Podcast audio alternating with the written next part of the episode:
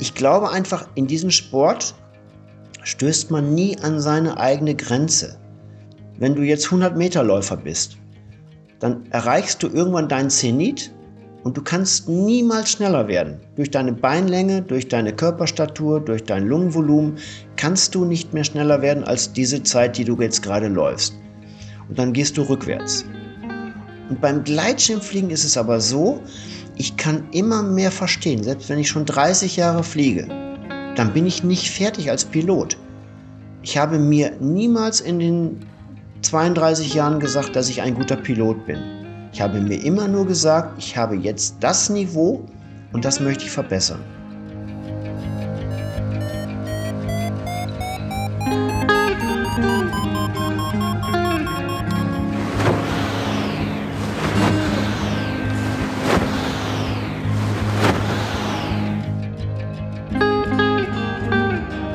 Potsglitz, der Lugleits Podcast.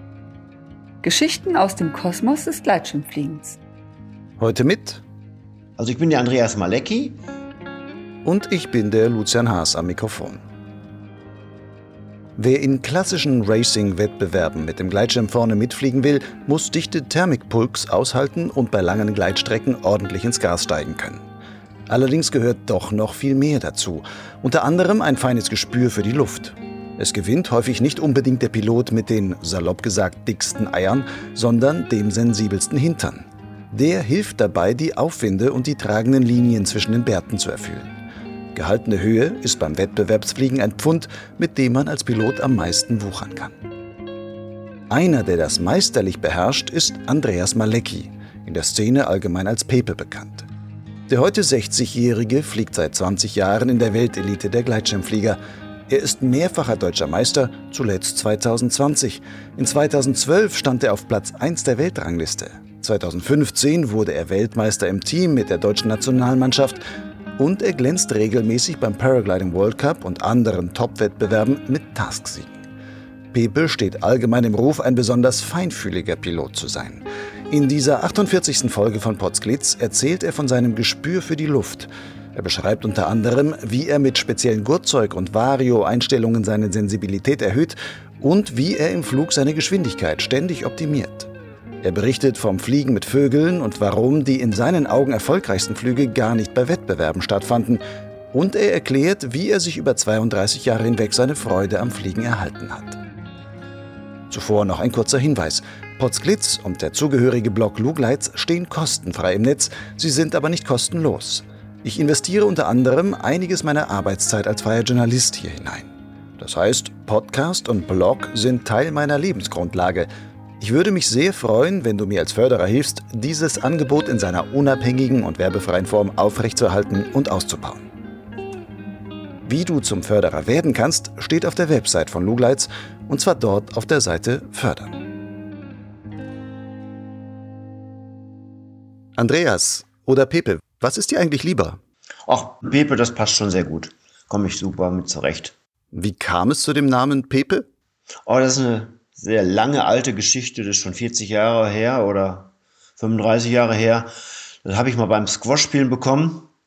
Da sagte ein Kollege zu mir, äh, irgendwie im Scherz und in, in, in beim späteren irgendwie sitzen wir an der Theke, ja, kleiner Borokito, Eseltreiber zu mir und der heißt natürlich Pepe und irgendwie habe ich da den Namen Pepe bekommen und der hat sich in der Gleitschirmszene komplett durchgesetzt, dieser Pepe.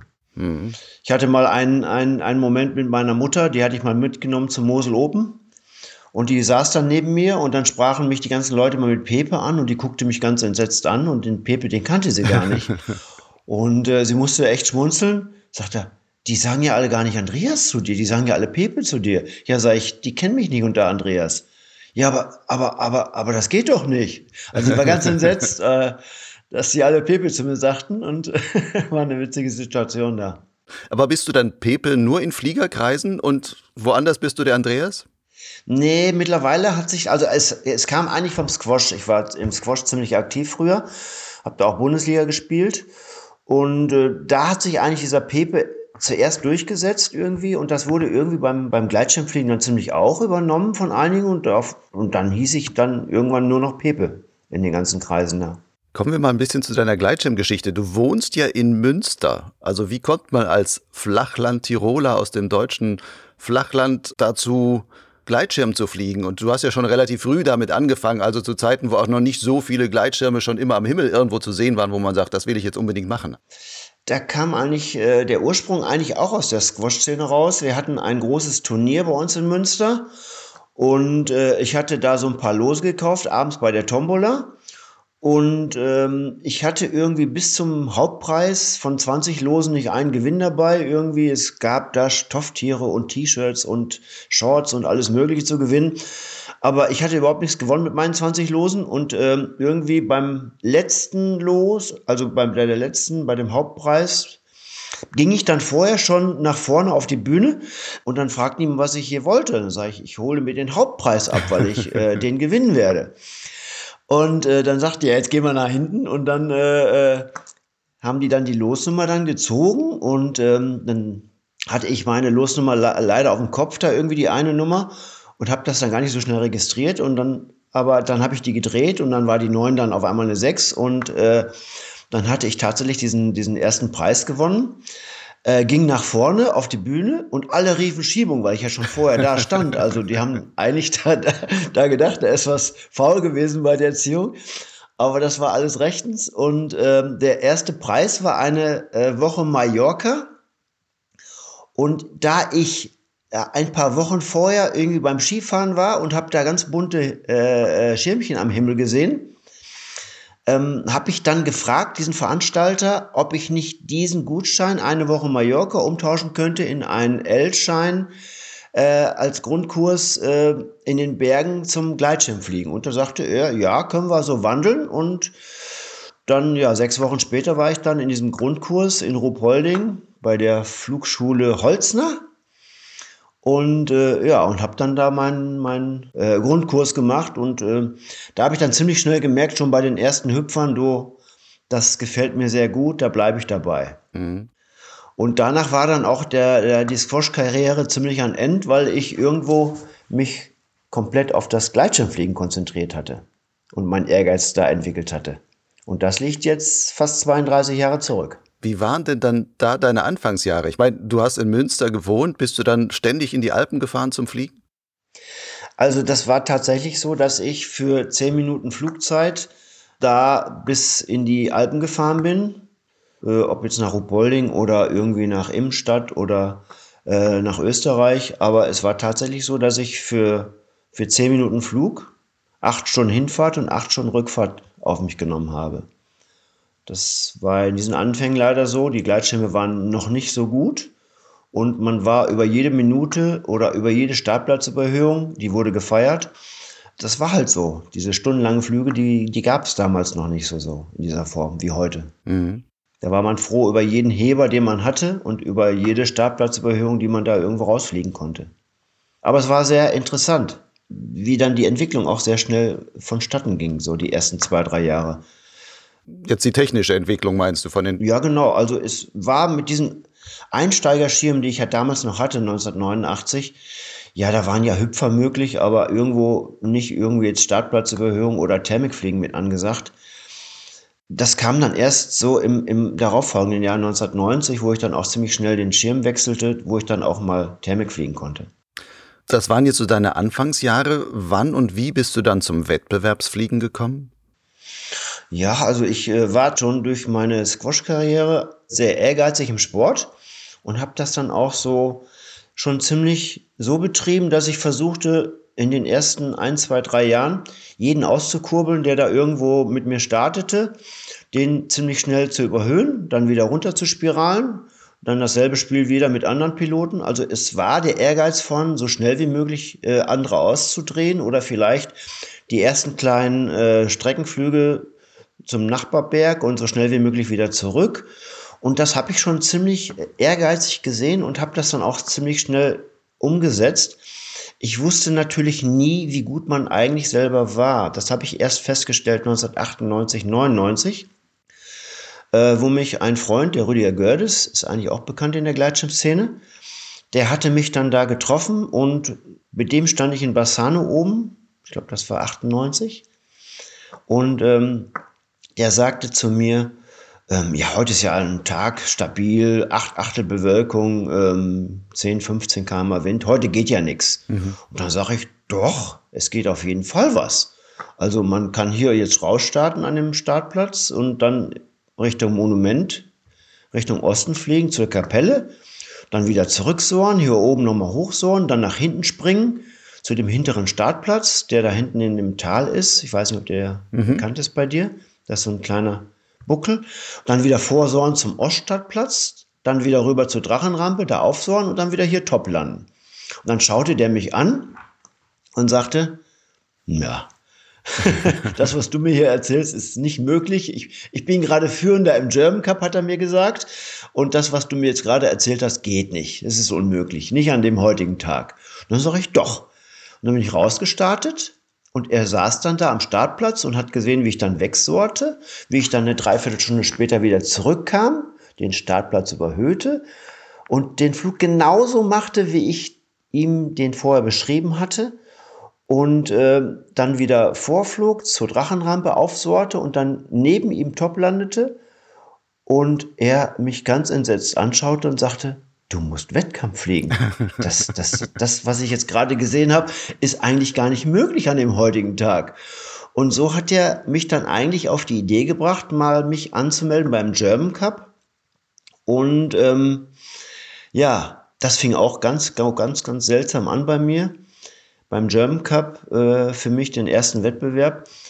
Bin ich dann gestartet beim ersten Lauf. Da musste man noch fotografieren und die Bergspitzen und die Kirchen fotografieren. Mhm. Und ich flog raus. Das war in Garmisch-Partenkirchen am, am Hausberg da. Und ähm, ich startete raus und in dem Augenblick ging mein Vario aus. Die Batterie war am End und ich, jetzt hatte ich kein Vario mehr. Und äh, dann habe ich wollte ich eigentlich top landen da oben, aber das ging da nicht. Äh, und dann habe ich gesagt, okay, fliege ich mal die Aufgabe einfach mit, mal schauen, was da so geht ohne Vario. Und dann habe ich dann mal so ein bisschen, weil ich auch ein bisschen Verspätung hatte, äh, sind die anderen schon alle weg gewesen, weil ich mich auf dem Vario da konzentriert hatte. Und dann bin ich hinterher geflogen, habe dann ein paar überholt und äh, diese 35 oder 37 Kilometer Aufgabe habe ich dann auch geschafft, war im Ziel. Und außer mir war aber niemand da. und äh, dann habe ich gedacht, äh, bin ich dann zu dem gegangen, der da am Ziel stand. Und der sagte, nee, du bist der Erste, der im Ziel ist.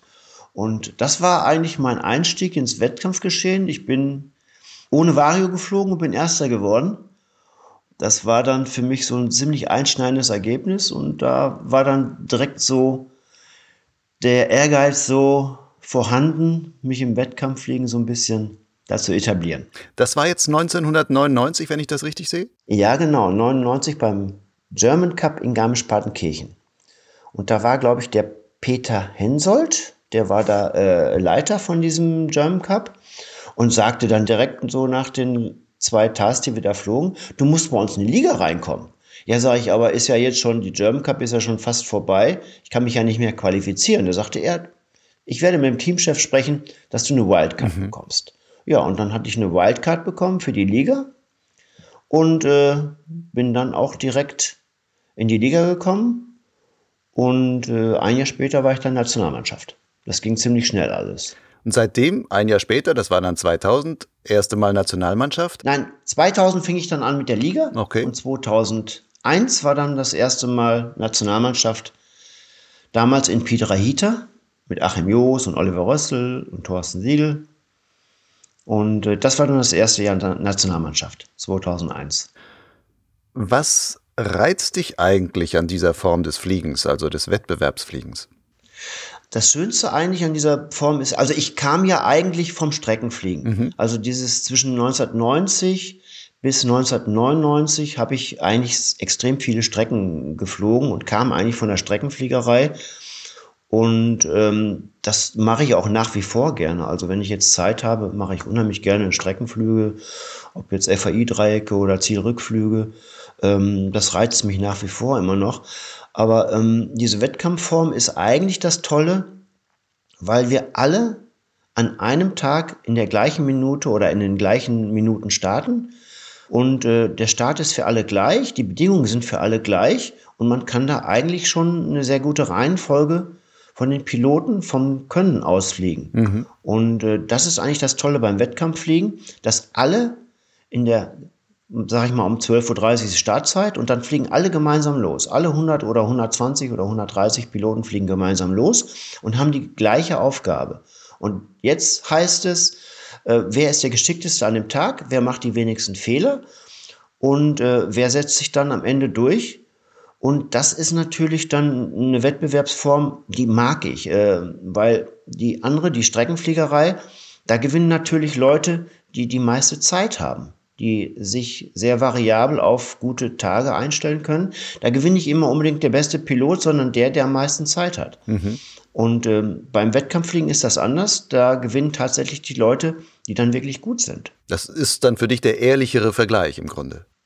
Auf jeden Fall. Beim Streckenfliegen, äh, sag ich mal, also ich, ich mag gute, gute Streckenflieger. Also zum Beispiel Armin Harrig oder so. Das finde ich total toll, wie der mit B-Schirm dann manchmal wirklich tolle Streckenflüge macht. Aber er hat die Zeit, sich an diesen guten Tagen frei zu machen, früh an den Startplatz zu gehen, was vielleicht manche an diesem Tag nicht haben. Die können sich diese guten Tage nicht aussuchen. Die sind abhängig von Wochenenden oder von ihrem Urlaub oder von, von Feiertagen. Und ähm, viele Piloten, die erfolgreich sind beim Streckenfliegen, die haben einfach die Zeit, sich an guten Tagen da an den Berg zu stellen und dann eben halt gute Flüge hinzu, hinzubekommen. Und das haben manche andere gute Piloten nicht, diese Zeit.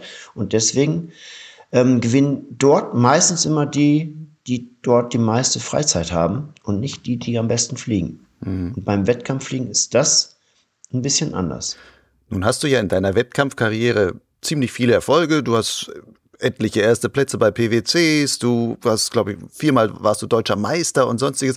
Was von diesen ganzen 20 Jahren würdest du denn so persönlich als deine größten Erfolge bezeichnen? Die größten Erfolge, das sind gar nicht diese, diese Wettkampferfolge, so deutsche Meister oder oder äh, wir waren ja auch mal Weltmeister äh, im Team oder ich bin das auch war 2015 bei einer ne? Weltmeisterschaft. 2015 war diese Weltmeisterschaft in Kolumbien, wo dann deutsche Teamflug, also nicht Teamflug, aber als Team Weltmeister geworden ist. Ja, genau. Und 2011 war ich mal Dritter bei einer Weltmeisterschaft und habe auch mal World Cups gewonnen. Das sind aber nicht die Highlights. Ich glaube tatsächlich, die Highlights sind wirklich diese, diese kurzen Flüge, und da erinnere ich mich an einen besonderen Flug, das war 1991 am Gründen. Da bin ich hochgelaufen, hatte einen Testschirm dabei von Nova, ein Nova Phantom. Damals ein wunderschön gestreckter Schirm. Mhm.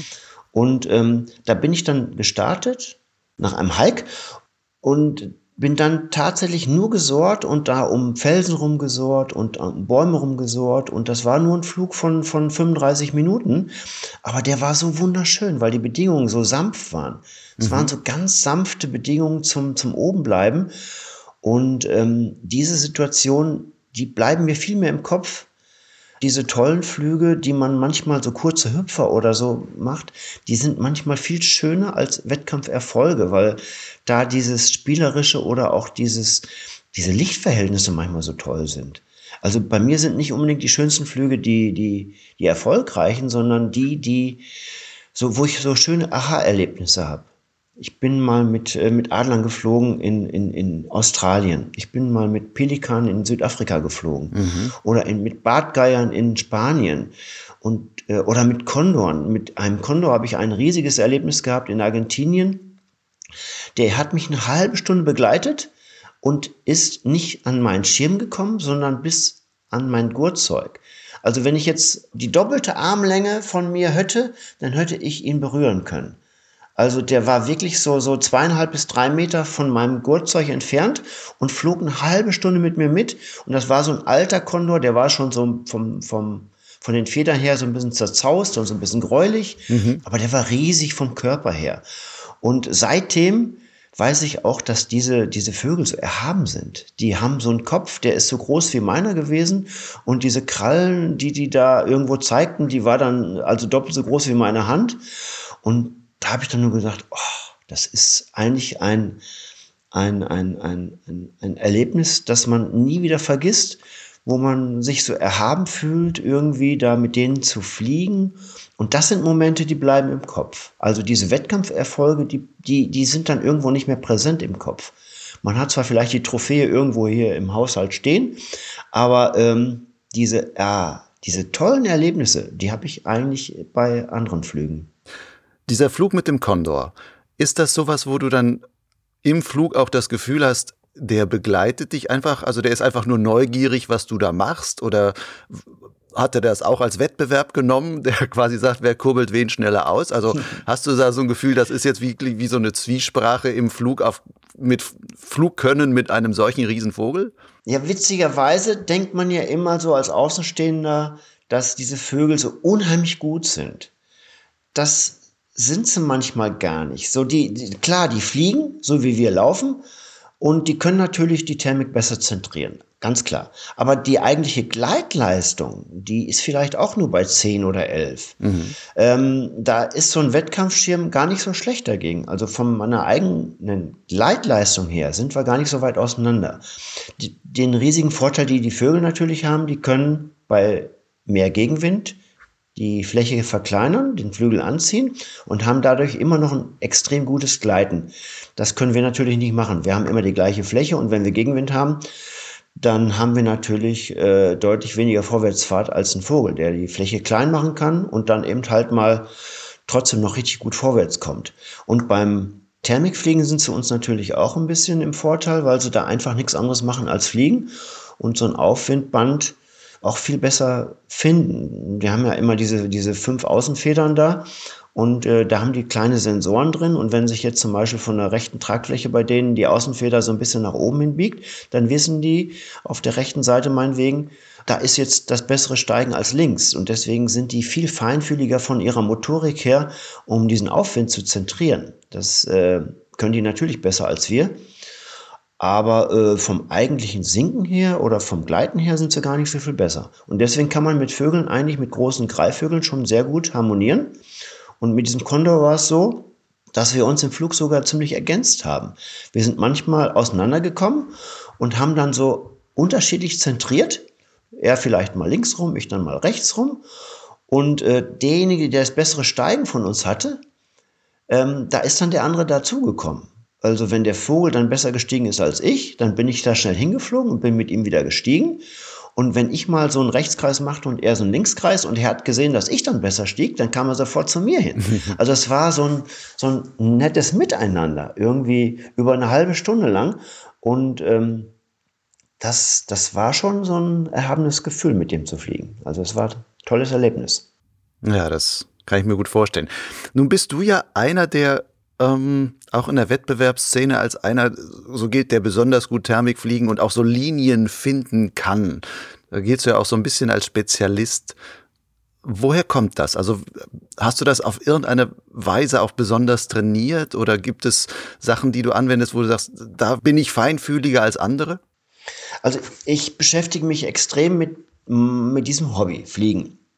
Und ähm, wenn ich mir zum Beispiel jetzt so einen Schirm, einen neuen Schirm habe, dann stelle ich mir oftmals mein Gurtzeug auf den Schirm ein. Also zum Beispiel, wenn ich jetzt ein Gurtzeug habe, einen Wettkampfgurt, dann stelle ich mir diesen Gurt anders ein bei einem Zeno als beim Enzo 3. Mhm. Und beim Alpina oder, oder beim M7 oder M6 oder sowas würde ich mir den Gurt nochmal anders einstellen. Desto weniger gestreckt der Schirm ist, desto sensibler kann ich mir meinen Gurt einstellen. Öffne ein bisschen mehr den Brustgurt oder stelle mir auch die, äh, das Gurtzeug ein bisschen höher. Mhm. Zum Beispiel beim Zeno, der ist so ein bisschen so ein bisschen widerspenstig, wenn es um gutes harmonisches Drehen geht. Und dann stelle ich mir mein Gurtzeug ein bisschen empfindlicher ein und schon habe ich dann einen Schirm, der ein bisschen sensibler reagiert oder ich zumindest mit meinem Gurtzeug. Und dann gelingt mir das auch sehr gut, äh, sehr gute Aufwinde zu finden, weil ich so ein bisschen mich nicht nur mit dem Schirm beschäftige, sondern auch mit dem Gurtzeug. Und man kann sich ja auch ein Gurtzeug so einstellen auf den Schirm. Also, und wenn ich jetzt so einen Schirm habe wie so der, der LM5, der war für mich ein sehr zappeliger Schirm, da musste ich mir zum Beispiel mein Gurtzeug ein bisschen straffer einstellen, mhm. dass das nicht so ganz so beweglich war. Sonst machte das, dieses Gurtzeug oder der Schirm mich sehr nervös. Also beim LM5 habe ich häufiger gedacht, mein Gott, was ist das turbulent? Dabei war das eigentlich der Schirm, der sehr zappelig war. Und dann habe ich mir mein Gurtzeug ein bisschen stabiler eingestellt und dann ging das auch wieder. Und so stelle ich mir oftmals die, die Gurtzeuge passend zum Schirm ein. Und äh, genau dasselbe habe ich dann auch, wenn ich jetzt fliege und gleite. Dadurch, dass ich mir den Gurt sehr, sehr sensibel einstelle, äh, spüre ich sehr gut, also ich bin ein sehr feinfühliger Mensch, also das merke ich mal beim Zahnarzt. Äh, das das äh, ist, ist oft so, dass wenn einer sehr feinfühlig ist, dass er das in allen Bereichen geht. Also ich spüre zum Beispiel jetzt im, im, im Po, sagt man, sehr deutlich, wenn ich jetzt die rechte Traghälfte sich in einer Thermik befindet. Also wenn die jetzt ein bisschen gehoben wird und so. Ja, genau, da, da bin ich sehr feinfühlig für. Dann verlagere ich sofort den Kreis nach rechts, um dann auch, so wie der Vogel, das dann äh, umzusetzen in besseres Steigen. Und so fliege ich zum Beispiel Linien, wenn ich jetzt zwischen Thermiken fliege oder zwischen Turnpoints beim Wettbewerb, fliege ich sehr viel nach dem Körper, dass ich einfach mal diese, diese Bewegung vom Schirm dann mitmache und dann einfach mal auch eine kleine Schleife fliege nach rechts, wenn mir, wenn mir die Luft sagt, halt, da ist vielleicht bessere Luft. Also irgendwie habe ich da so eine, so eine Feinmethodik in meinem Körper entwickelt, wo ich dann manchmal bessere Linien erwische als andere, gelingt mir nicht immer. Also es, äh, ich komme manchmal auch, weil ich sehr so ein, so ein da gerade so ein bisschen Einzelgänger auch äh, oftmals bin, auch manchmal in, in, in schlechtere Luft, ganz klar. Mhm. Man trifft nicht immer nur die besten Linien. Aber in der Summe der, der guten Linien, wenn ich alleine fliege, habe ich oftmals die bessere Linie als andere. Durch diese Feinmotorik im Körper. Und ich bin auch sehr von meinem Blickfeld her sehr, sehr offen. Ich äh, äh, registriere also kleinste Vögel in weiter Entfernung, die sehe ich. Und wenn da mir so ein Vogelschwarm oder vielleicht auch ein Blütenpollen Staub da irgendwo mal sagt, da könnte was hochgehen, dann fliege ich mal auch einen Umweg, um vielleicht diesen Aufwind oder diese bessere Luft mitzunehmen. Und dadurch komme ich oftmals deutlich höher an als andere beim einfachen Gleiten. Und da habe ich dann einen sehr großen Vorteil. Ich habe mal gehört, in Südamerika ähm, gibt es einige Piloten, die sogar ein Wort für deinen Flugstil entwickelt haben oder das geprägt haben. Die sagen, das ist Malikeando. ja, genau. Das waren die Venezolaner. Die haben mich dann mal beobachtet, wie ich dann immer so, eigentlich immer ziemlich hoch immer ankam zu der nächsten Thermik, zum nächsten Turnpoint. Und irgendwie war ich immer der Höchste, als ich dann ankam. Und dann äh, haben die Venezolaner dann zu mir diesen Namen gesagt, Malekiano. Und dann hatten die tatsächlich auf den World Cups immer so einen Kreis gebildet, so von, sage ich mal, 10 bis 20 Piloten. Die Spanier gesellten sich häufig dazu. Und dann machten die so einen Kreis und dann so wie beim, beim Rugby oder beim, beim, äh, beim Volleyballspiel oder keine Ahnung, äh, nahmen die dann die Arme hoch und dachten Malekiano. und äh, dann sage ich, was macht ihr denn da? Ja, sag, wir beten gerade unseren, unseren Gott an, äh, und zwar den Malekiano, der uns dann zu guten Linien führt. Und dann musste ich echt schmunzeln und das haben die echt ein paar Mal gemacht. Und äh, den haben Hat's immer, was gebracht? Die haben den Gott der guten Linien immer angebetet vorher. Ich weiß nicht, ob es was gebracht hat, äh, aber ich fand es total schön. Und bei den Venezolanern äh, also das war auf jeden Fall stand für die fest, dass ich da irgendwie schon eine besondere Linienwahl hatte. Und äh, der eine, den habe ich dann immer jahrelang getroffen und der ist mir dann häufig hinterhergeflogen, weil ich ja immer gute Linien finde. Und der ist neben mir geflogen, der ist hinter mir geflogen, aber immer ganz dicht bei mir, immer nur 10, 20 Meter von mir entfernt. Mhm. Und trotzdem habe ich den immer wieder überhöht, obwohl wir die gleichen Schirme hatten, die gleichen Gurtzeuge. Und ich bin dann mal über einen Pass gekommen mit fünf Meter und der stand auf diesem Pass mhm. und, und war sowas von wütend auf mich, weil ich da drüber kam und er nicht, wegen meiner wieder besseren Linie. Und dann haben wir uns ein Jahr später getroffen in Indien in Bier. Und dann war sowas ähnliches, wo ich dann weitergeflogen bin und er immerhin hinter mir her und ich dann in 50 bis 70 Meter Höhe nochmal die Thermik hatte und weiterkam und er wiederum da zehn Meter tiefer ankam und dann wieder die Thermik nicht getroffen hatte und dann da in der Wildnis stand. Und dann war der so wütend auf mich. Er hat mir zwar den Spitznamen gegeben, Malekiando, Aber er war so wütend auf mich, weil ich immer dann wegkam und er dann immer so irgendwo da stand und dann sagte, ich fliege ja nie wieder hinterher.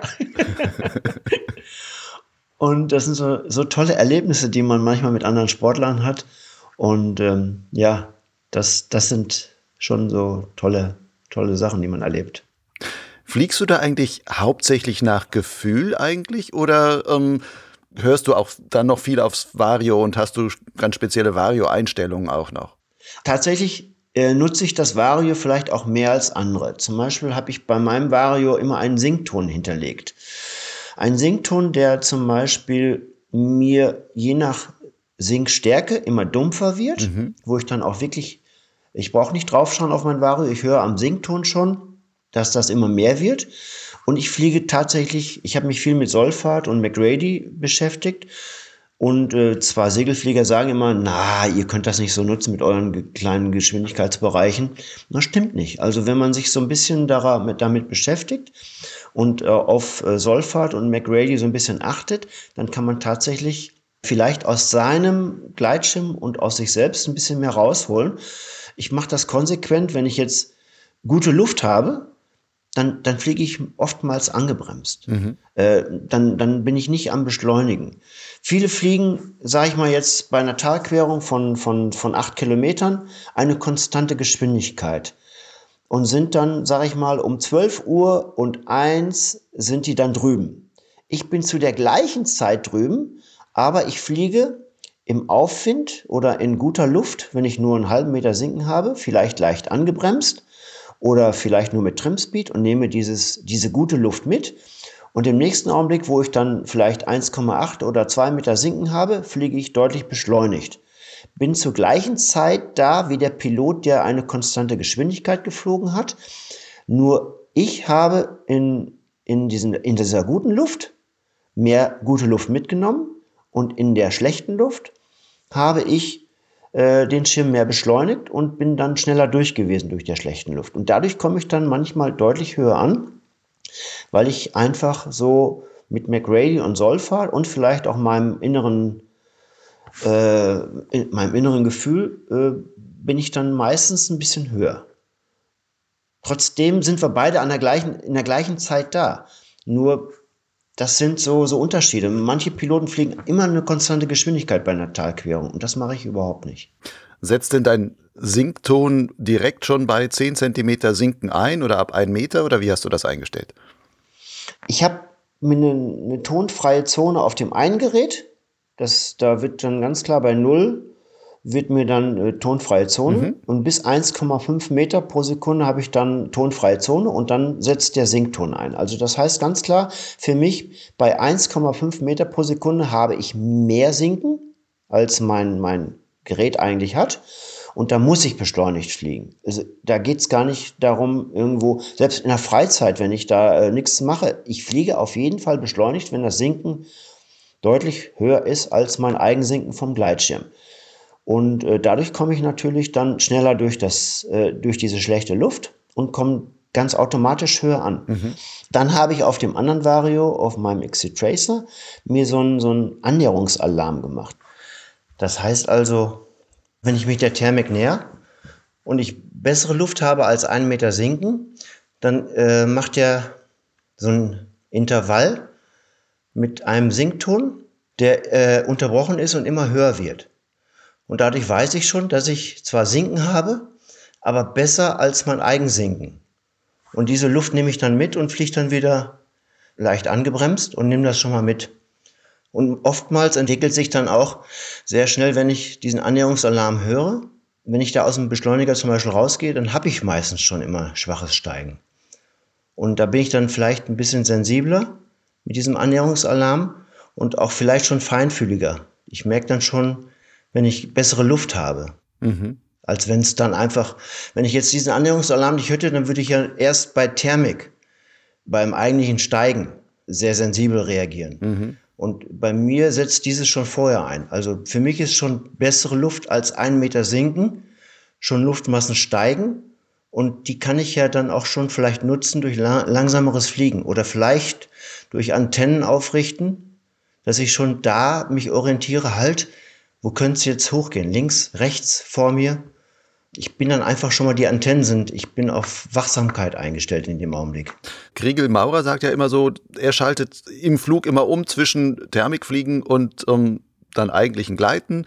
Und das sind so zwei unterschiedliche Flugzustände. Da würdest du aber sagen, dieses Thermikschnüffeln ist dann wie so, du schaltest schon auch in so einem eine Art Vorthermik-Modus um, wo du dann halt schon auch versuchst, deine Antennen auszufahren und viel sensibler dann auf die Luft dann schon achtest. Und indem du sagst, ich nehme auch wirklich das, Tem das Tempo dann ja. schon raus und dann wird hingefühlt.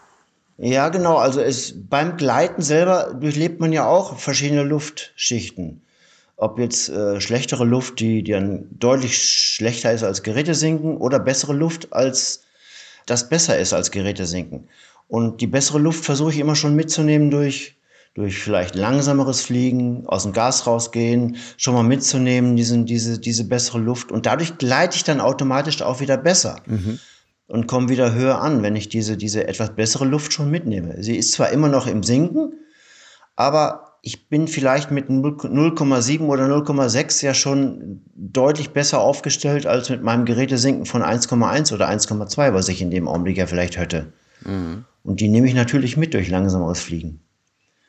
Aber das Wichtige ist daran, in dem Augenblick, wo man das wahrnimmt, dass man eigentlich schon weniger singt als das eigentliche Gerätesinken, ähm, ist man viel wachsamer. Man, man, äh, man ist in dem Augenblick so ein bisschen, die Antennen werden ausgefahren und man, man gucke, schaut schon nach links oder rechts, sind da Vögel oder erkennt man irgendwas, weil irgendwas kann man schon immer sehen. Also ich denke einfach, das sind so, so Sachen, wo man dann einfach dann ein bisschen wachsamer ist und, und vielleicht äh, manche Sachen schon wieder wahrnimmt, mehr wahrnimmt als andere. Wie kann man dieses gefühlvolle Thermikfliegen aus deiner Sicht am besten lernen und dann auch trainieren?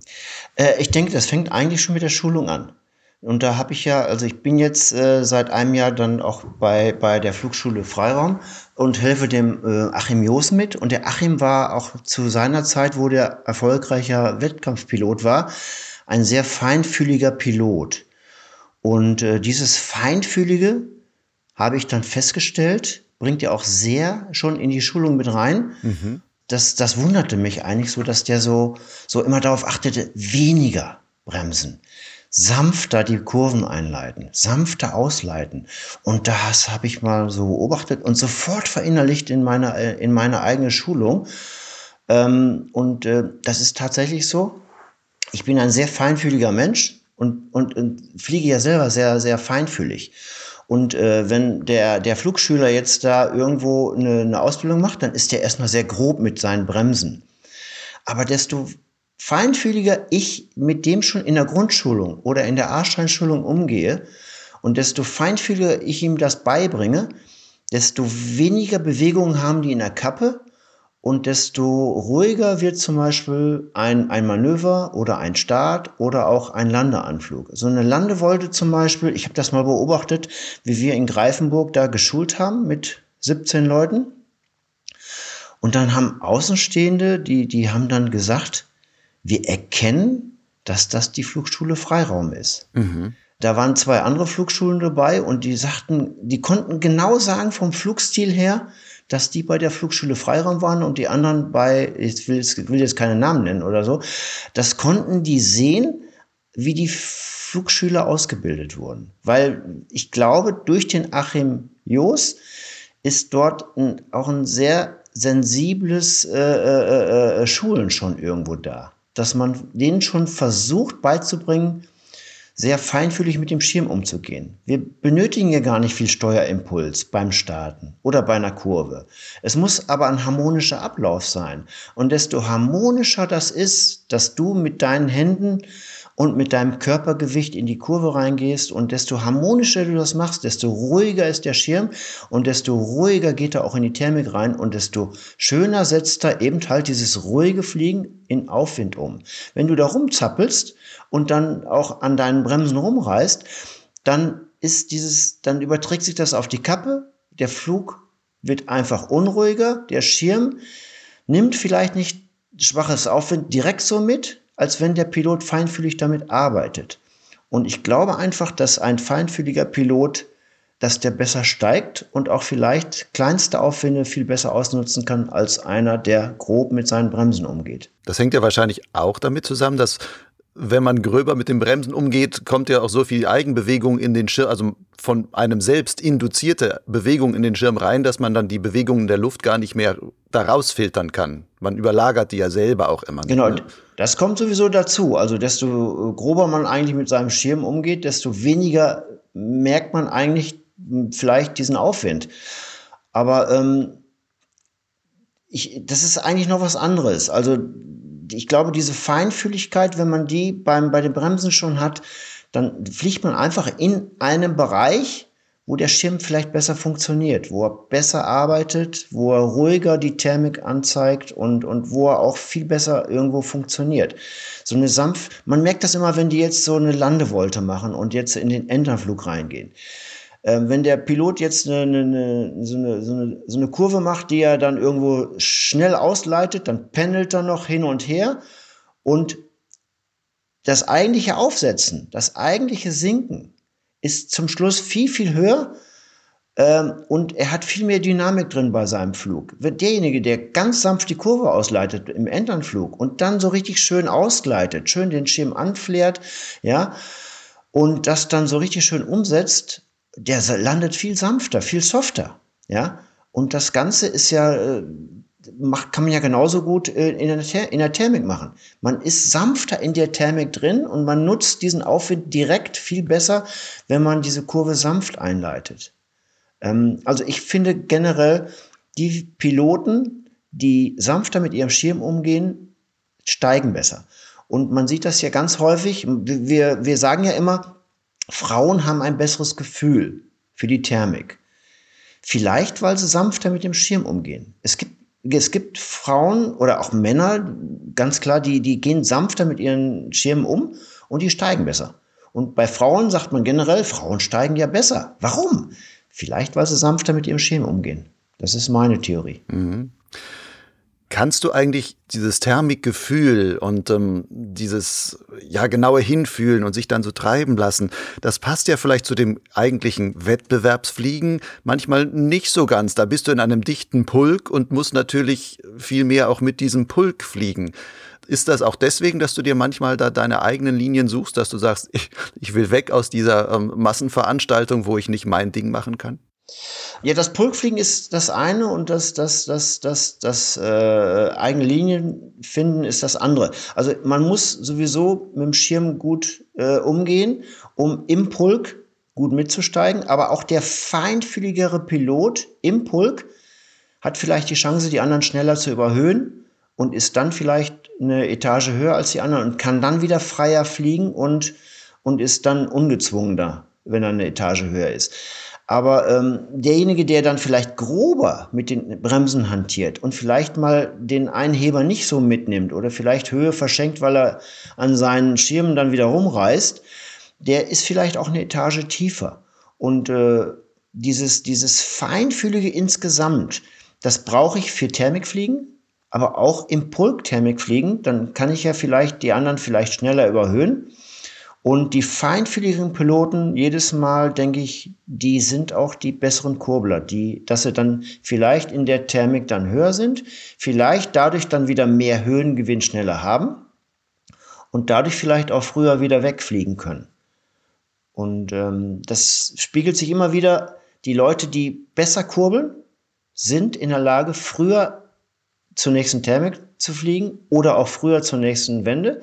Und irgendwann sind sie höher und fliegen dann noch eher zum Ziel und sind dadurch dann wieder in guten Positionen im Ziel. Also das, das, das, das beißt sich ja nicht irgendwo. Wenn man jetzt gut steigt in der Thermik, dann ist man auch in der Lage, vielleicht früher dann das Ziel zu erreichen. Lass uns noch mal über einen anderen Aspekt des Wettbewerbsfliegens sprechen.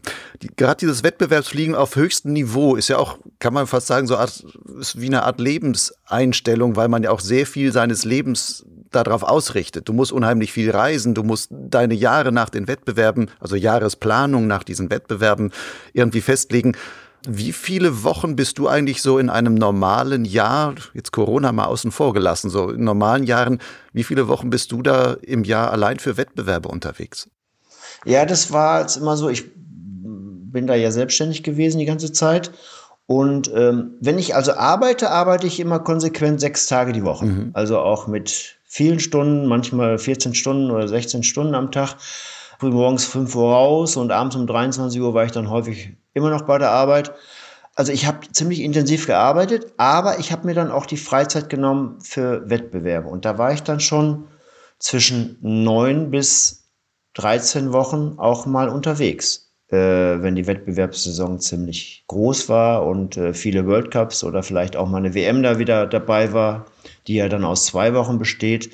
Also es ist schon aufwendig. Also äh, ich glaube einfach, jemand, der normal nur sechs Wochen Urlaub hat im Jahr, dem fällt es schwieriger, auf diesem Niveau zu fliegen, wo ich, wo, wo ich es äh, dann hinterher betrieben habe. Also ich glaube einfach, normaler Angestellter, der nur seine fünf bis sechs Wochen Urlaub hat und vielleicht noch einen Partner hat, der ja dann vielleicht auch möchte, dass man mal Urlaub mit ihm macht, das geht nicht irgendwie. Das, dann kann man nicht auf höchstem Niveau fliegen. Also mir fällt immer wieder auf, die Piloten, die den Sprung ganz, ganz oben schaffen, Nationalmannschaften oder vielleicht auch mal Weltmeister werden, Europameister, das sind alles Menschen, das ist ja kein Zufallsprodukt. Mhm. Die, die beschäftigen sich mehr dafür. Zum Beispiel im Augenblick glaube ich, dass der Honorin Hamar der weltbeste Pilot ist. Und wenn man sich mit dem unterhält, dann weiß man, dass es kaum einen auf der Welt gibt, der mehr Stunden hat als er. Der fliegt also 600 bis 700 Stunden im Jahr und äh, diese, auf diese Stunden, wenn man sich das mal so betrachtet, mein, mein Rekord war 350 Stunden im Jahr. Ähm, das ist schon irrsinnig viel und da muss man extrem viel Zeit haben. Und äh, aber auf 600 bis 700 Flugstunden zu kommen, das kriegt man nur hin, wenn man für diesen Sport lebt, vielleicht auch seinen Job hat in diesem, in diesem Sport und äh, testet und sich nur damit beschäftigt. Und man sieht das dann auch gleich in guten Wettbewerbsergebnissen. So ein Honorin, Ham Honorin Hammer ist äh, für mich weltbester Pilot, weil er eben halt auch viel an sich arbeitet, viel trainiert. Und Kriegel Maurer, der beschäftigt sich ja nur mit diesem Fliegen. Der macht ja nichts anderes. Ja, der, der, der geht bei, bei 50 km Wind raus, um zu trainieren. Das sind einfach Sachen, die beschäftigen sich so dermaßen mit diesem Sport, dass die dann natürlich einen Vorsprung haben gegenüber anderen Piloten, die, die normal arbeiten, ist, ist dann sonnenklar. Das hängt tatsächlich mit Flugzeit zusammen. Wer mehr trainiert, ist dann irgendwann auch besser so viel Zeit auch mit Wettbewerben zu verbringen und dann eben auch nach Brasilien zu fliegen, nach Südafrika und sonst was, das kostet ja auch eine Stange Geld. Hast du mal so überschlagen, was dich eigentlich dein Wettbewerbshobby, nenne ich jetzt mal, oder ist ja schon fast Profi-Wettbewerb, wenn man so viel dann da unterwegs ist, was dich das so über die Jahre gekostet hat? Ist das ein Kleinwagen? Ist das ein großer VW-Bulli? Ist das schon ein kleines Häuschen oder? Also ich äh, mache das ja seit 20 Jahren, die Wettbewerbsfliegerei. Also ich habe 2000 angefangen, jetzt haben wir 2021. Und äh, ich möchte es nicht wissen, was ich da ausgegeben habe. Aber so im Nachhinein muss ich sagen, es war jeden Euro wert. Also die Freude, die ich in diesen letzten 21 Jahren hatte beim, Wettbe beim Wettkampffliegen, das ist ja ein, ein, ein, ein riesiger, toller Bereich gewesen. Also es kann erstens mal auch eine Briefmarkensammlung richtig teuer sein, die man dann im Schrank liegen hat. Und äh, das Schöne ist, man gibt ja Geld aus für Reisen und für äh, Abenteuer, die, die toll sind, die in Erinnerung bleiben, ähm, die, wo man eigentlich von zehrt. Also wenn ich jetzt von einem tollen Wettbewerb wiederkomme, zu Hause, dann bin ich gut gelaunt, dann bin ich ausgeglichen. Ich habe Freude an, an, an meinem Leben, auch, auch dann an der Arbeit, die ich dann mache. Und wenn ich dann, dann doofe Arbeit zu bewältigen habe, dann mache ich das vielleicht mit einem Lächeln, weil ich gerade aus einem Land komme, wo dann vielleicht, wo ich ganz viele tolle Eindrücke gesammelt habe. Ja, und äh, es war wirklich jeden Euro wert, dieser, dieser Wettbewerbssport, den ich da hinter mir habe. Lächelst du denn auch noch, wenn das ein Wettbewerb war, wo du vielleicht nur 80. geworden bist, weil du mit schlechter Linienwahl dreimal wo draußen gelandet bist? Ja. Hatten wir zum Beispiel letztes Jahr, also wir hatten ja nur einen World Cup letztes Jahr in der Schweiz. Da bin ich, glaube ich, 93. geworden. Also eines meiner schlechtesten Wettbewerbsergebnisse überhaupt. Mhm. Also wenn nicht sogar das schlechteste. Und ähm, ich bin aber zum Veranstalter hinterher gegangen und habe zu ihm gesagt, Das war ein toller Wettbewerb. Ich habe eine Menge Spaß gehabt. Ich habe wieder eine Menge gelernt. Und äh, es ist dann einfach vielleicht nicht so rund gelaufen. Ja, das, das hat man ja auch mal, dass man mal wirklich dann äh, ein, zwei Entscheidungen trifft, die dann irgendwo nach hinten losgehen und man steht dann am Boden und äh, man hat kein gutes Ergebnis. Deswegen hat man aber trotzdem Freude gehabt, äh, dort zu fliegen und Freude gehabt, mit anderen die Luft zu teilen und tolle Erlebnisse wieder irgendwo in einer tollen Landschaft gehabt. Ähm, das ist ja nicht unbedingt abhängig von dem Ergebnis sondern eher von den Eindrücken, die man auf diesem Wettbewerb hatte. Nun gilt es ja auch allgemein als Frohnatur, wenn man am Startplatz ist und du bist irgendwo in der Nähe, irgendwo hört man Pepe immer lachen. Also das schallt dann auch darüber. Ähm, woher kommt diese sehr positive Grundeinstellung bei dir? Ja, ich bin sehr lebensfroh. Also ich kann über mich selbst lachen.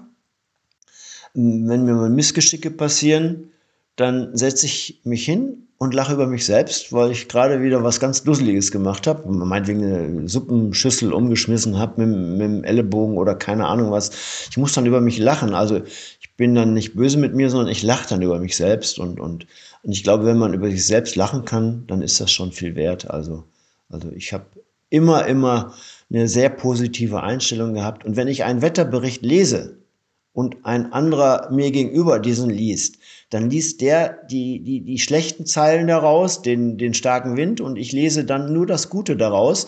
Also wie man aus einem Wetterbericht zwei so unterschiedliche Ergebnisse erzielen kann, ähm, durch positives und negatives Denken, da bin ich dann ein gutes Beispiel dafür, dass ich dann mehr das Positive rausziehe. Und dann auch häufiger noch zum Fliegen kommst, weil du sagst, man kann es trotzdem probieren und eben bei 8 Achtel Bewölkung auch in Bassano noch eine große Strecke fliegen.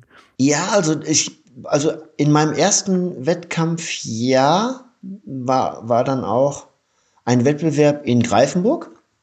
Und da bin ich den, den habe ich auch gewonnen. Das war eine German Open 2001, die habe ich gewonnen. Und da bin ich dann geflogen und für mich stand fest, wir haben acht Achtel Bewölkung und diese 65 Kilometer Aufgabe, die wir gestellt haben, ist utopisch. Und ähm, da habe ich dann gedacht, was macht ihr denn ihr für eine Aufgabe? Wir haben acht Achtel Bewölkung und, und es war eine richtig dicke Brühe da oben. Das ist doch unmöglich, hier auf Strecke zu gehen. Und dann sind wir geflogen und dann war der Stefan Stiegler mit mir ziemlich weit vorne. Und ich bin äh, 47 Kilometer geflogen von diesen 65. Bin Zweiter geworden in diesem Lauf und der Stefan Stiegler ist, glaube ich, 55 Kilometer geflogen und Erster geworden in diesem Lauf. Und das war für mich so ein einschneidendes Ergebnis, weil ich überhaupt nicht gedacht habe, dass wir die 15 Kilometer schaffen könnten. Und an dem Tag war für mich klar, halt, stopp, ich muss umdenken. Wenn wir an acht Achtel an einem ganz stabilen Tag 47 Kilometer fliegen können, dann können wir auch die 65 vielleicht schaffen. Ja, und, äh, und dann die Aufgabe wirklich fertig fliegen.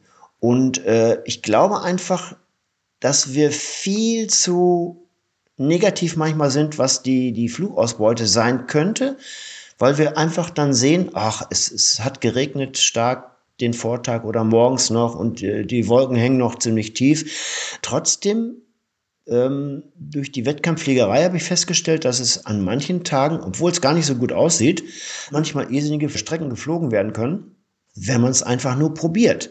Es wird nur meistens von den normalen Piloten nicht probiert.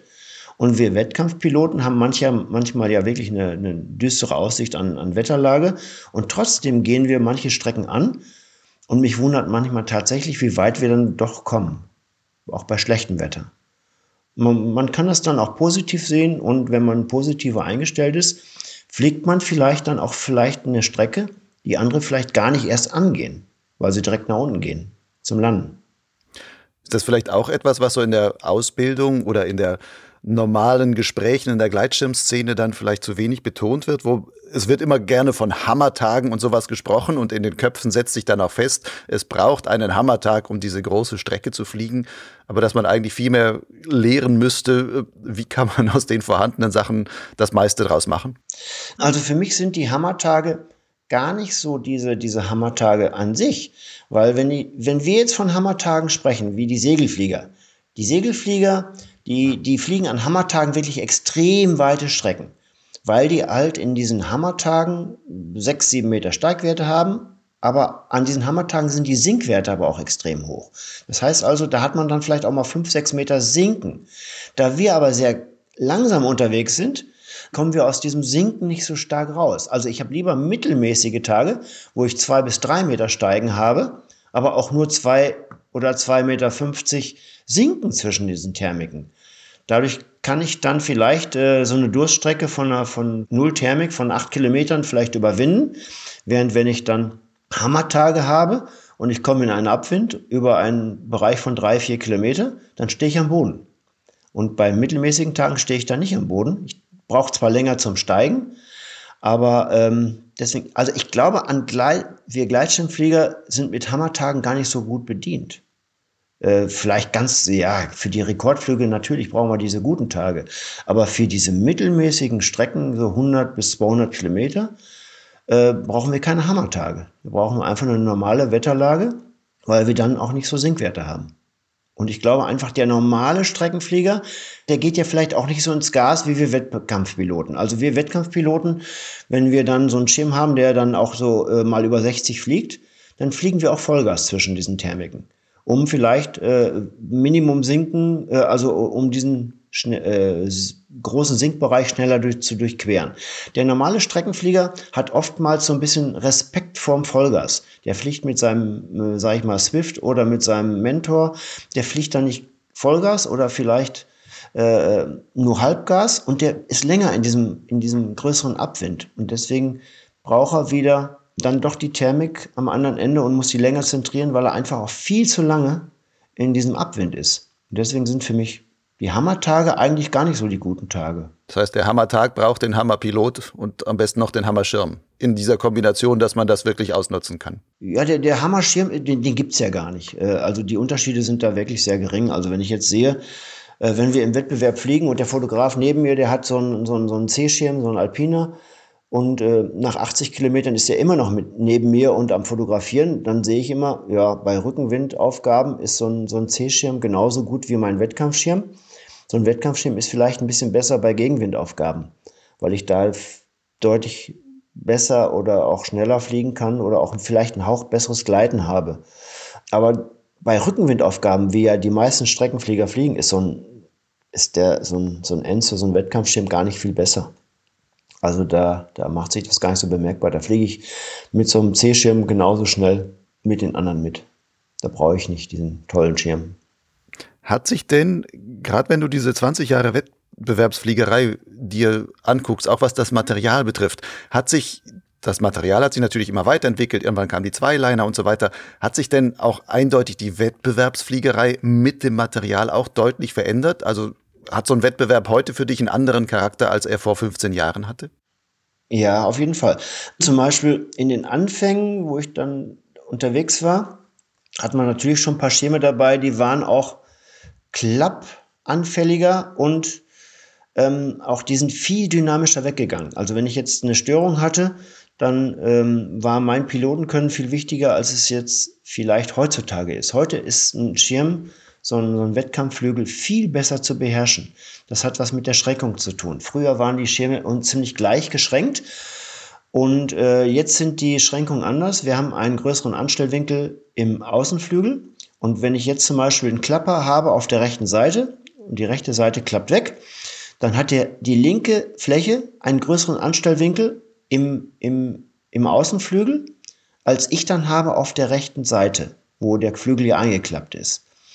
Deswegen dreht sich, dreht der Schirm nicht mehr so massiv weg, wie er es früher getan hat. Früher sind die Schirme viel, viel schneller weggedreht und heute drehen die Schirme gar nicht mehr so viel weg. Also ich, es reicht manchmal ein bisschen Bremse, ein bisschen Gegenbremse und schon fliegt er wieder geradeaus.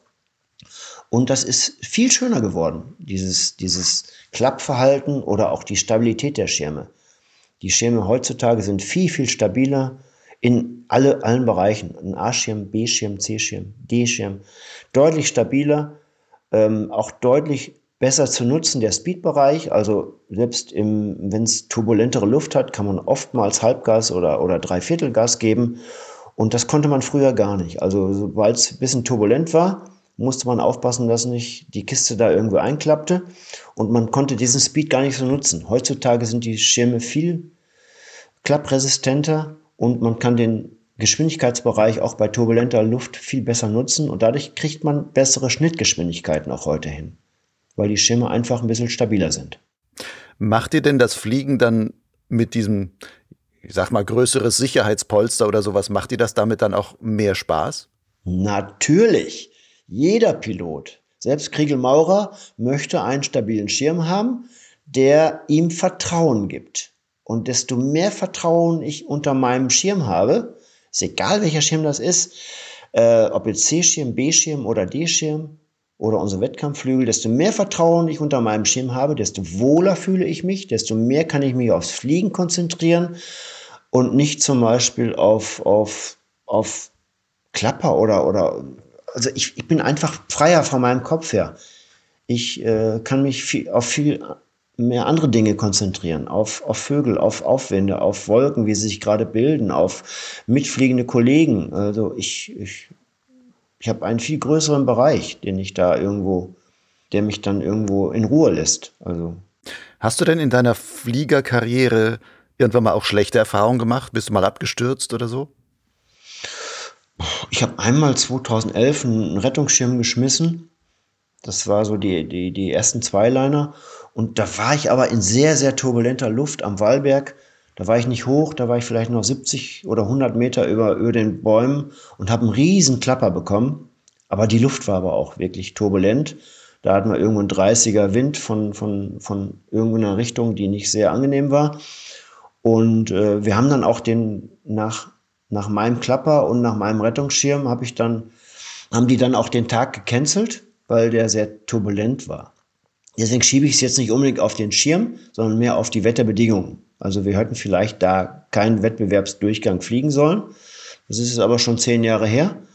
Und wir haben uns ja alle weiterentwickelt. Äh, heute machen wir bei wirklich turbulenteren Tagen nicht unbedingt einen Lauf. Also wir sagen auch mal früher schon mal ab und müssen diesen Tag nicht unbedingt fliegen. Und ansonsten in deiner Fliegerkarriere, hattest du mal einen Unfall oder so?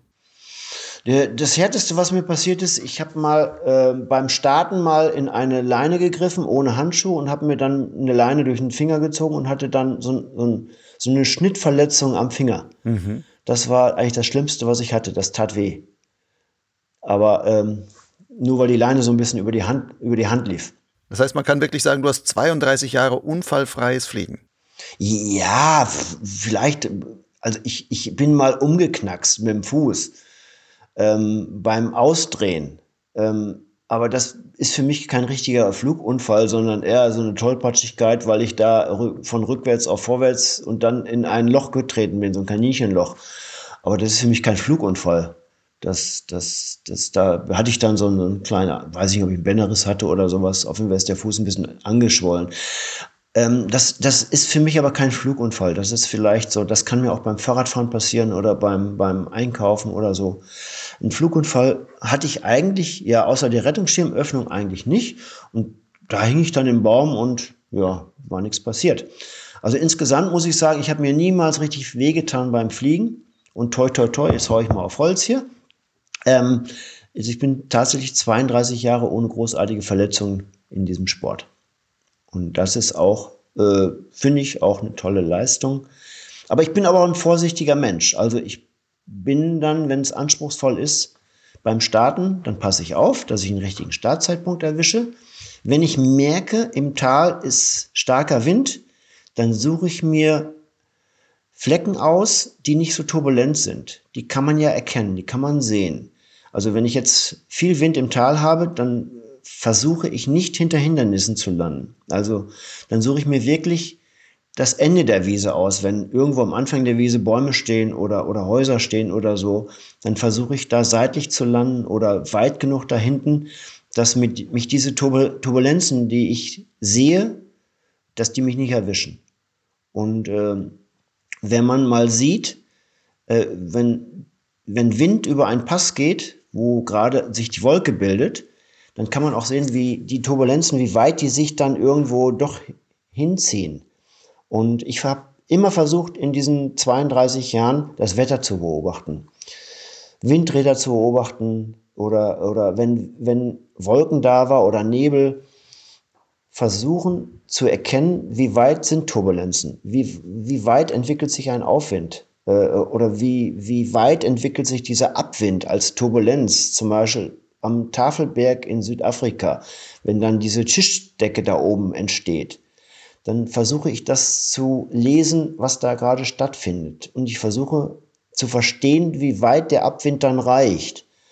Und ähm, man kann das immer besser erkennen mit der Zeit und dann auch diese Gefahr für sich beim Fliegen dann vielleicht umgehen oder ausschließen. Äh, während vielleicht unerfahrene Piloten vielleicht in einen Abwind oder in einen Rotor reinfliegen könnten, ähm, die erfahrenen Piloten, die, die meiden diese, diese Punkte. Und da sind wir jetzt in einem Bereich, äh, mit der Erfahrung, die ich habe, versuche ich das jetzt auch weiterzugeben an andere. Dass man solche Sachen einfach sieht versucht zu erkennen und zu vermeiden. Das ist für mich wichtig. Warst du denn in deiner Anfangszeit ein wilder Hund? Klar, irgendwie, da war ich, äh, kam ich vom Squash, da war ich auch mal äh, sehr erfolgreich im Squash. Und äh, klar, wenn man jünger ist, ist man irgendwie unzerstörbar und ein Haudegen und draufgängerischer. Und ich habe natürlich irgendwo in meiner Anfangszeit, ich habe Bodenspiralen gemacht. Ich habe Fullstalls gemacht über Land und habe den Schirm eingeklappt. Ich habe die A-Line, die mittleren A-Line reingezogen und habe eine Frontrosette gezogen, so dass sich die, die, die, die Stabilos begegneten und äh, sich küssten. Und ich habe alles Mögliche gemacht mit dem Schirm. Und ähm, diese Zeiten sind nicht mehr so da. Also ich bin ruhiger geworden. Und dadurch, dass ich dann auch meistens die letzten 20 Jahre Wettkampfschirme hatte, die ein bisschen empfindlicher sind gegen, gegen Einstellungen, sage ich mal, dann wollte ich den auch nicht zu sehr verbiegen oder jetzt zu sehr rannehmen. Also mit dem Wettkampfschirm gehe ich dann anders um. Ich versuche den nicht irgendwo jetzt mit dem Fullstall oder, oder, oder jetzt daran rumzureißen oder Steilspiralen. Ich mache zwar Steilspiralen, wenn ich runter möchte, aber nicht so, so harte wie früher. Früher bin ich mit 20, 25 Meter pro Sekunde runter mit dem Schirm. Das mache ich heute nicht mehr so stark, weil das dem Schirm nicht gut tut. Der verzieht sich. Wenn du eine Spirale ziehst und die mal über, über 500 Meter oder 800 Meter fliegst, dann ist der Schirm verbogen und der müsste eigentlich danach getrimmt werden.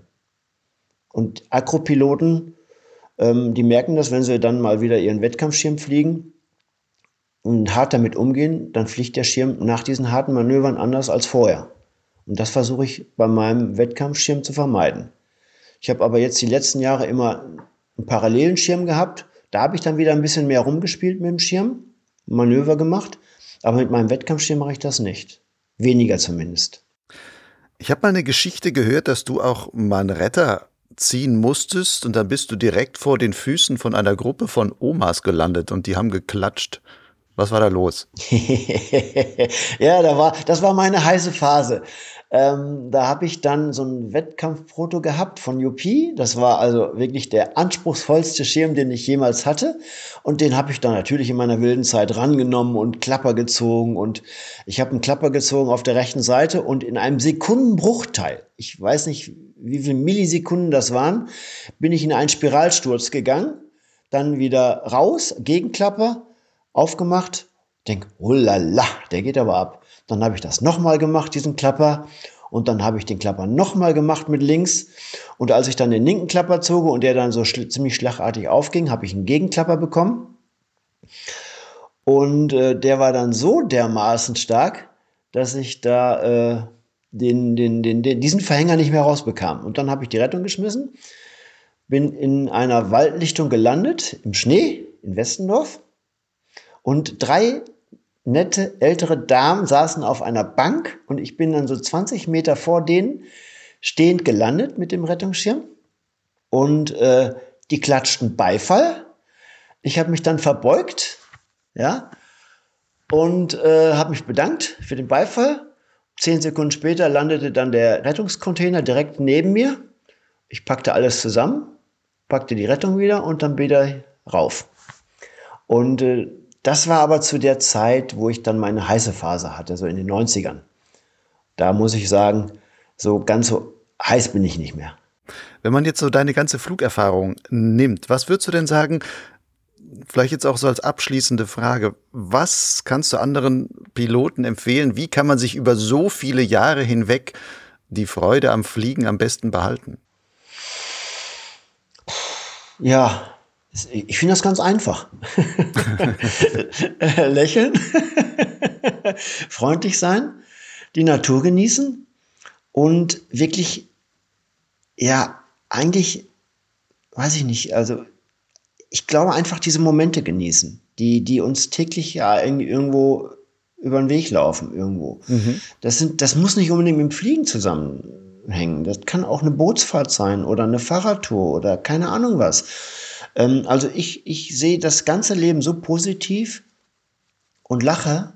Und äh, das, das kriege ich in meinem Sport auch hin. Und der Ferdi Vogel, der hat mal vor fünf, sechs, sieben Jahren zu mir gesagt, ich weiß jetzt, warum du so gut fliegst. Sag ich, wieso? Du hast so viel Freude daran. Du hast so viel Freude an diesem Sport, du lachst so viel und du bist mit so einer Freude auf dem Berg unterwegs und dadurch fliegst du so gut und auch so ausdauernd gut. Und äh, da hat er eigentlich vollkommen recht mit, desto lieber man etwas macht, desto mehr Freude bei einem Sport dabei ist, desto länger erhält man sich auch diese, diese, dieses Positive in diesem Sport. Und wenn mir irgendwas nicht Spaß machen würde, dann würde ich, glaube ich, das auch nicht tun. Ja? Und da mir das aber so viel Spaß macht, ähm, habe ich mir diese Freude total erhalten. Und äh, ich glaube einfach, in diesem Sport stößt man nie an seine eigene Grenze. Wenn du jetzt 100 Meter Läufer bist dann erreichst du irgendwann deinen Zenit und du kannst niemals schneller werden. Durch deine Beinlänge, durch deine Körperstatur, durch dein Lungenvolumen kannst du nicht mehr schneller werden als diese Zeit, die du jetzt gerade läufst. Und dann gehst du rückwärts. Und das ist ziemlich negativ, finde ich, wenn du dich eigentlich nicht mehr verbessern kannst. Und beim Gleitschirmfliegen ist es aber so, ich setze mich an einen Fluss, und schaue mir die Turbulenzen an, die die Steine da machen, die eine, eine Biegung macht von einem Fluss. Und ich kann immer mehr verstehen, selbst wenn ich schon 30 Jahre fliege, dann, dann bin ich nicht fertig als Pilot. Ich habe mir niemals in den 32 Jahren gesagt, dass ich ein guter Pilot bin. Ich habe mir immer nur gesagt, ich habe jetzt das Niveau und das möchte ich verbessern. Und dadurch, dass ich mir diesen Lern- Impuls oder Effekt, dass ich mir den erhalte und in mich immer weiterbilden möchte, ähm, hört diese, diese Neugier nicht auf, auf diesen Sport. Also ich kann immer mehr verstehen. Selbst wenn es schwierige Wetterbedingungen hat, ich verstehe viel, viel mehr komplexe Zusammenhänge. Wenn ich jetzt irgendwo nach Australien oder nach Südamerika gehe und ich sehe nur die Karte von dem Gebiet, dann weiß ich schon, wie die Talwände fließen. Ähm, das, das sind einfach physikalische Grundgesetze, die stehen fest und die überblicke ich immer besser, desto länger ich fliege, weil ich offen bin, das zu lernen. Und solange ich offen bin, Neues an mich heranzulassen, hört es nicht auf, dieser Lerneffekt. Und deswegen habe ich diese Freude mir erhalten, glaube ich. Wie lange wirst du noch fliegen? So lange, bis ich nicht mehr laufen kann. Ja, es kann natürlich sein, dass man schlechte Erlebnisse hat. Also das will ich, will ich nicht. Äh, klar, irgendwo Unfälle können passieren beim Fahrradfahren, beim Autofahren, beim Fliegen. Es kann immer was passieren. Aber solange äh, ich so jetzt, wie ich das Fliegen jetzt sehe, werde ich fliegen bis Ultimo. Und ich werde auch noch länger Wettbewerb fliegen, weil mir das Spaß macht. Ähm, ich sehe dann immer wieder Kollegen, die ich schon ein Jahr nicht mehr gesehen habe. Und ich fliege mit denen dann gemeinsam irgendeine Aufgabe. Das ist mit so viel Spaß verbunden dass ich das auch sehr genießen kann. Für gute Wettbewerbsergebnisse muss man sich natürlich konzentrieren, aber ähm, dieses Wettkampffliegen ähm, ist schon sehr, sehr toll. Gut, Pepe. Dann wünsche ich dir, dass du noch lange lauffähig bleibst, weil du dann auch noch lange flugfähig bleibst und Wettbewerb dann auch noch vielleicht möglichst lange noch weiter mitfliegen kannst. Ich danke dir für dieses super ähm, hintergründige und sehr interessante Gespräch. Und ja, wünsche dir auf jeden Fall noch Viele tolle Flüge und auch viele Erfolge bei den Wettbewerben, die jetzt noch kommen mögen. Dankeschön.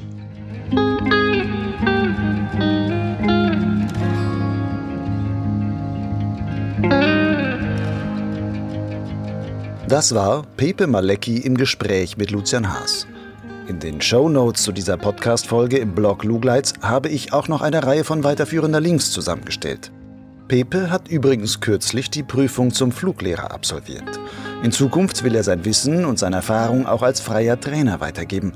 Pilotengruppen können ihn für Streckenflugseminare buchen, auch Personal Coachings sind möglich. Wer sich dafür interessiert, findet die Kontaktdaten auf Pepes Homepage www.pepemalecki.de.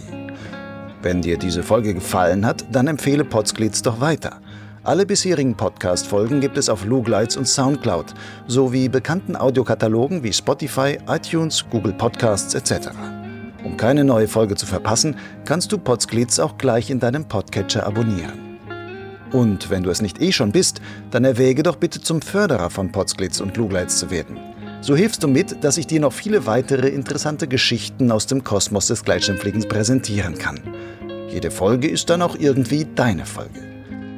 Der Förderbeitrag ist übrigens völlig frei wählbar. Wer sich unsicher ist, wie viel er geben möchte, dem empfehle ich ganz unverbindlich einen Euro pro Podcast-Folge und zwei Euro pro Lesemonat auf Flugleits. Selbst aufs Jahr hochgerechnet ist das deutlich weniger, als ein Abo klassischer Gleitschirmmagazine kostet. Bleibt gesund. Ciao.